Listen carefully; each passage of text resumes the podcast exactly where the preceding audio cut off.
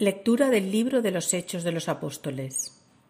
En aquellos días, desde Mileto, mandó Pablo llamar a los presbíteros de la iglesia de Éfeso. Cuando se presentaron, les dijo, Vosotros sabéis que todo el tiempo que he estado aquí, desde el día que por primera vez puse pie en Asia, he servido al Señor con toda humildad, en las penas y pruebas que me han procurado las maquinaciones de los judíos. Sabéis que no he ahorrado medio alguno, que os he predicado y enseñado en público y en privado, insistiendo a judíos y griegos que se conviertan a Dios y crean en nuestro Señor Jesús. Y ahora me dirijo a Jerusalén, forzado por el Espíritu. No sé lo que me espera allí. Solo sé que el Espíritu Santo, de ciudad en ciudad, me asegura que me aguardan cárceles y luchas. Pero a mí no me importa la vida. Lo que me importa es completar mi carrera y cumplir el encargo que me dio el Señor Jesús, ser testigo del Evangelio, que es la gracia de Dios. He pasado por aquí predicando el reino, y ahora sé que ninguno de vosotros me volverá a ver. Por eso declaro hoy que no soy responsable de la suerte de nadie Nunca me he reservado nada. Os he anunciado enteramente el plan de Dios. Palabra de Dios. Salmo responsorial. Reyes de la tierra, cantad a Dios. Repetid. Reyes de la tierra, cantad a Dios. Derramaste en tu heredad, oh Dios, una lluvia copiosa. Aliviaste la tierra extenuada, y tu rebaño habitó en la tierra que tu bondad, oh Dios, preparó para los pobres. Repetid, reyes de la tierra, cantad a Dios. Bendito el Señor cada día. Dios lleva nuestras cargas, es nuestra salvación. Nuestro Dios es un Dios que salva. El Señor Dios nos hace escapar de la muerte. Repetid, reyes de la tierra, cantad a Dios. Del Evangelio según San Juan. En aquel tiempo, levantando los ojos al cielo, dijo Jesús, Padre, ha llegado la hora, glorifica a tu Hijo, para que tu Hijo te glorifique a ti, y por el poder que tú le has dado sobre toda carne, dé la vida eterna a todos los que le has dado. Esta es la vida eterna que te conozcan a ti, único Dios verdadero, y a tu enviado Jesucristo. Yo te he glorificado sobre la tierra, he llevado a cabo la obra que me encomendaste. Y ahora, Padre, glorifícame junto a ti, con la gloria que yo tenía junto a ti antes que el mundo existiese. He manifestado tu nombre a los que me diste de en medio del mundo tuyos eran, y tú me los diste, y ellos han guardado tu palabra. Ahora han conocido que todo lo que me diste procede de ti, porque yo les he comunicado las palabras que tú me diste, y ellos las han recibido, y han conocido verdaderamente que yo salí de ti, y han creído que tú me has enviado. Te ruego por ellos no ruego por el mundo, sino por estos que tú me diste, porque son tuyos. Y todo lo mío es tuyo, y lo tuyo es mío, y en ellos he sido glorificado. Ya no voy a estar en el mundo, pero ellos están en el mundo, mientras yo me voy a ti. Palabra del Señor. Gloria a ti, Señor Jesús. Un saludo a todos los que escucháis la homilía, un saludo a todos los que estáis aquí presentes en esta Eucaristía donde hoy hacemos memoria de San Felipe Neri, pero no voy a hablar de San Felipe Neri, y que estoy celebrándola en sufragio de Enriqueta Gamón y también de Pepe Fontalba. Continuamos y ya en esta última semana ya de Pascua, Continuamos con el libro de los Hechos de los Apóstoles, siguiendo a Pablo. Ya estamos en el final y ya todo suena a final. Pablo, ya mayor, en estos momentos tendría aproximadamente unos 50 años, él empezaría con unos 20, pero después de tantos años, 20, 30 años al servicio del Señor, y pasando tantas tribulaciones como nosotros hemos ido siguiendo a lo largo del, tiempo pascual, sobre todo en las tres últimas semanas, pues Pablo empieza ya a despedirse. Lo intuye. Sigue siendo un hombre libre, pero intuye que sus días como misionero y como anunciador de la palabra, de la buena noticia del Evangelio de Jesucristo, está llegando a su final. Estos días vamos a ver ese, dramatismo que va conduciendo a Pablo al martirio. Lo ha ido viviendo en sus carnes, porque no lo olvidemos, ¿cuántas veces han apaleado a Pablo, a Pablo ya? Pues llevamos dos, en total son tres, pero no aparece. Eh, el libro de los Hechos de los Apóstoles es tan largo que no se puede meter dentro de toda la Pascua, pero en total son tres veces. Y después de haber estado apaleado tantas veces, de haber fundado comunidades, de haber sido despreciado, ver tanta gente que no le escucha, unos poquitos que sí, y haber entregado toda su vida, pues se quiere despedir pues de la gente querida. Él está en Mileto, está muy cerquita de Éfeso, pues si no sabéis dónde está, está un poco en el sureste, sur, suroeste de la costa eh, turca. En, está, bueno, pues Estambul, bajamos un poquito por la costa y ahí está Éfeso. Y Mileto está un poquito más metido hacia, hacia adentro. Él está allí y ya intuye que el Espíritu le dice, vuelve a Jerusalén. Jerusalén es la boca del lobo. Si ya lo han apaleado en Turquía, donde hay muy poquitos judíos, pues imaginaros volver a Jerusalén y en Jerusalén efectivamente es donde lo van a apresar. Y él lo intuye. Mis días están acabando. ¿Y él qué hace? Ante los presbíteros de Éfeso, lo que hace es como un examen de conciencia, muy breve y muy sencillo. Los dones que he recibido de Dios, ¿qué he hecho con ellos? Y él tiene la conciencia tranquila, porque lo hemos visto, lo hemos seguido a lo largo de estos días y hemos visto que a pesar de que lo apaleen, eh, ¿os acordáis? Hace un par de semanas en Listra lo apalean, lo tiran fuera de la ciudad, se levanta y ¿qué hace? Vuelve otra vez a Listra. Bueno, eso es, para unos es masoquismo, para otros es locura y para otros es el amor de Cristo. Vuelve otra vez a Listra. Y así a lo largo de muchísimos años donde es despreciado y también querido y atendido. ¿Os acordáis de una tal Libia? La tal Libia que es Lidia, que es la que lo atiende en, en ciertos momentos. Pues hace ese examen de conciencia. Dios me ha dado unos dones, ¿qué he hecho yo con ellos? Esto viene bien para que todos los cristianos también de vez en cuando hagamos examen de conciencia lo hacemos cuando venimos a confesarnos, los que vienen a confesarse, claro. Pero cuando eh, uno va a confesarse, pues dice, pues yo he hecho mal de esto, he hecho mal lo otro. Eh, pero, ¿cuántas veces nos confesamos de aquello que hemos recibido de Dios y no lo hemos compartido? Eso es lo que hace Pablo. Y eso es lo que deberíamos de hacer los cristianos de vez en cuando.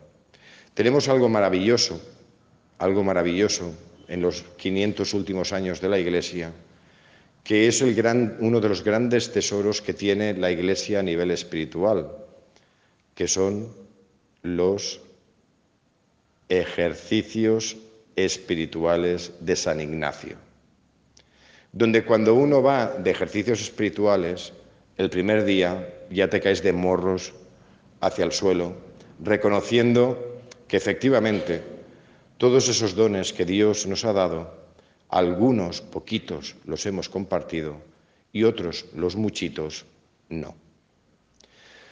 Esto es una tarea que tenemos que hacer todos los cristianos, aunque no nos vayamos de ejercicios espirituales. De vez en cuando pararnos y decir, ¿qué me ha dado Dios? ¿Qué dones me ha dado? ¿Qué he recibido? ¿Y qué estoy haciendo con ello? Y entre uno de esos grandes dones está la fe. Porque no lo olvidemos nunca, la fe es un don, es un regalo, no es simplemente un acto de la voluntad humana, es un don y un regalo, como veíamos ayer, porque esto, como decía yo ayer, esto es una estupidez. La palabra de Dios es una estupidez, desde el principio hasta el final, a nivel de la razón.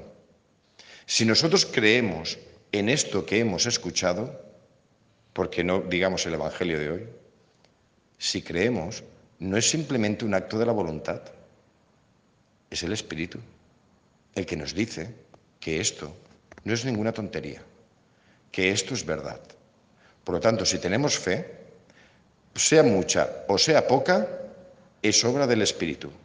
Simplemente nosotros nos hemos puesto a disposición. Pero sin el Espíritu, nosotros no podemos decir que esto es verdad y vivirlo como verdad. Por lo tanto, eso es uno de los dones que nos ha dado Dios, pero nos puede haber dado otros muchos. ¿Qué hacemos con ellos? ¿Los compartimos o nos, los quedamos para nosotros? ¿Qué hacemos? Eso es lo, lo que deberíamos de hacer como Pablo. El hacer ese examen de conciencia y decir, ¿qué estoy haciendo? ¿Qué estoy haciendo con cada Eucaristía, con cada regalo, con cada palabra, con cada oración, con todo lo que estoy recibiendo de Dios, ¿qué estoy haciendo yo con ello?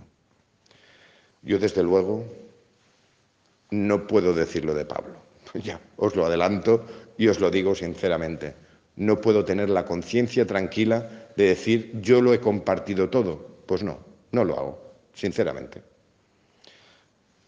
En conversión estoy, en proceso de conversión. Y Pablo, pues, sabe que es esclavo del Espíritu y el Espíritu muchas veces nos lleva por donde no queremos ir. A veces nos acostumbramos demasiado a que queremos que el Espíritu haga lo que nosotros queremos que haga. Y eso el Espíritu no lo va a hacer nunca. Ya os lo aviso. No lo va a hacer nunca. Y uno encuentra la felicidad cuando es dócil al, Espíritu. Y cuando sabes que te vas a meter en la boca del lobo, pero sabes que meterte en la boca del lobo forma parte del plan salvífico que Dios tiene para ti y para los demás. La docilidad al Espíritu implica ir y dirigirte a la cruz. Ahí donde no queremos ir nadie.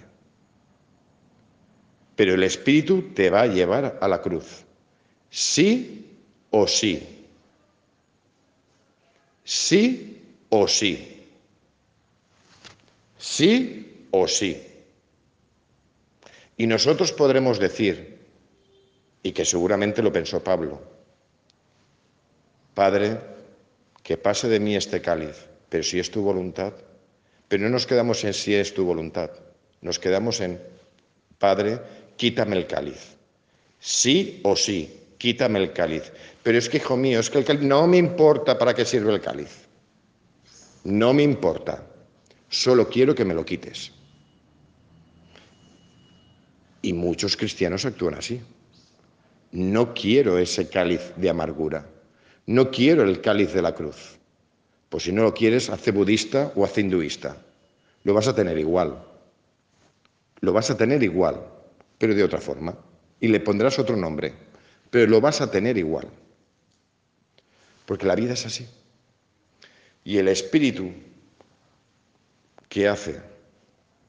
Pues ese oro que llevamos dentro de nosotros lo pasa a fuego para sacar los quilates, para sacar lo mejor de nosotros mismos. Y la cruz lo que hace, cuando es una cruz que viene del Espíritu e iluminada por el Espíritu, saca de ti lo mejor de ti mismo, saca la mejor obra y la mejor, la mejor versión de ti mismo.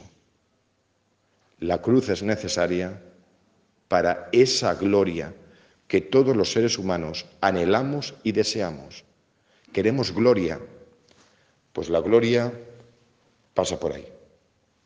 Y Pablo lo sabía muy bien. Me voy a Jerusalén, ya es la última vez que os voy a ver. Estoy seguro que ya no os voy a volver a ver, porque ahí es donde está verdaderamente la cruz. Y es lo que veremos en los días que queda, como Pablo ya es sentenciado. Vamos al Evangelio. Hoy voy a ser más breve con el Evangelio para adentrarme más en estos tres días que quedan por delante. Como ya os anuncié hace dos semanas y media, lo que viene en la última parte de, la Pascua, entre semana, es la oración sacerdotal de Jesús.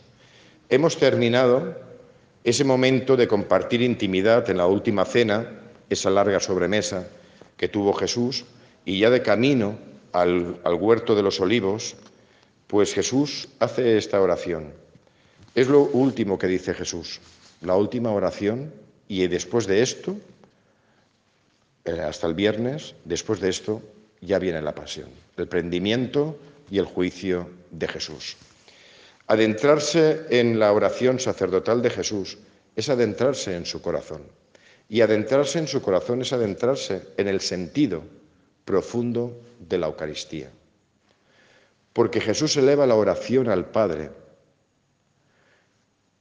Y eso es lo que hace Jesús. Eleva su oración al Padre o entrega la oración al Padre. ¿Cuál es el, papel de Jesús en la historia de la salvación? En ser mediador entre el Padre y la humanidad. Él es el que recoge nuestra oración y se la presenta al Padre.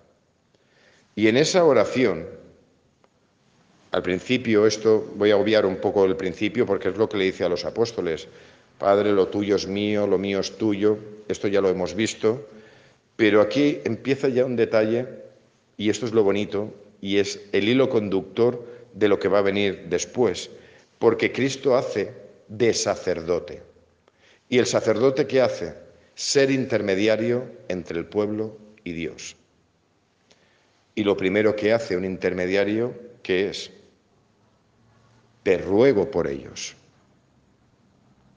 Eso es lo que hace Cristo en cada Eucaristía, con cada uno de nosotros y con la humanidad, humanidad entera. Te ruego por ellos. Y por cada uno de nosotros. Eso es lo que hace en cada Eucaristía.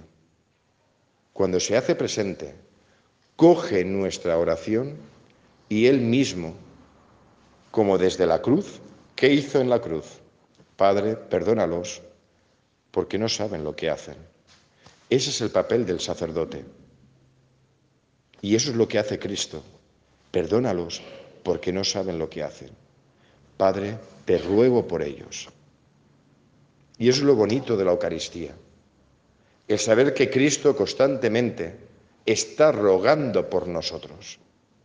Porque estamos en el mundo, como Él mismo lo dice. Sí, yo me voy, me voy a ti, pero ellos se quedan aquí. Y como se quedan aquí, yo te pido por ellos. Y como nosotros estamos aquí, Jesús continúa pidiendo por nosotros y orando por nosotros. Eso es la Eucaristía. Es esa oración constante del Eterno, del Rey del Universo, como le queramos llamar, del Mesías, del Salvador, una oración constante por cada uno de nosotros. Esa es la gran hermosura de la, de la Eucaristía, que venimos muchas veces de muchas maneras y por muchos motivos, pero el cogollito de la Eucaristía, el centro y el significado de la Eucaristía es lo que vamos a ver, lo que hemos visto hoy y vamos a ver en estos tres días. Porque adentrándote en el corazón de Jesús, que es la oración sacerdotal, adentrándote en el corazón de Jesús, entiendes la Eucaristía. Entiendes qué es lo que pasa cada vez que yo vengo, me siento eh, ahí delante en un banco y en esos 40, 45 minutos ¿Qué es lo que está ocurriendo? Pues que Jesús intercede por nosotros. El amor inmenso y la misericordia inmensa y pura de Jesucristo constantemente elevada al Padre para que nosotros tengamos vida y vida en abundancia. Pues mañana más. Mañana sí que nos meteremos más en, el Evangelio. Que Dios, en su inmensa misericordia, pues continúe iluminando nuestro corazón por medio de su Espíritu, para que lleguemos a comprender, como escuchamos el domingo, cuál es la esperanza a la que somos llamados, para que descubramos quiénes somos y descubramos y experimentamos en nuestra vida lo que verdaderamente salva y llena de sentido la existencia, que es el amor de Dios. Que así sea.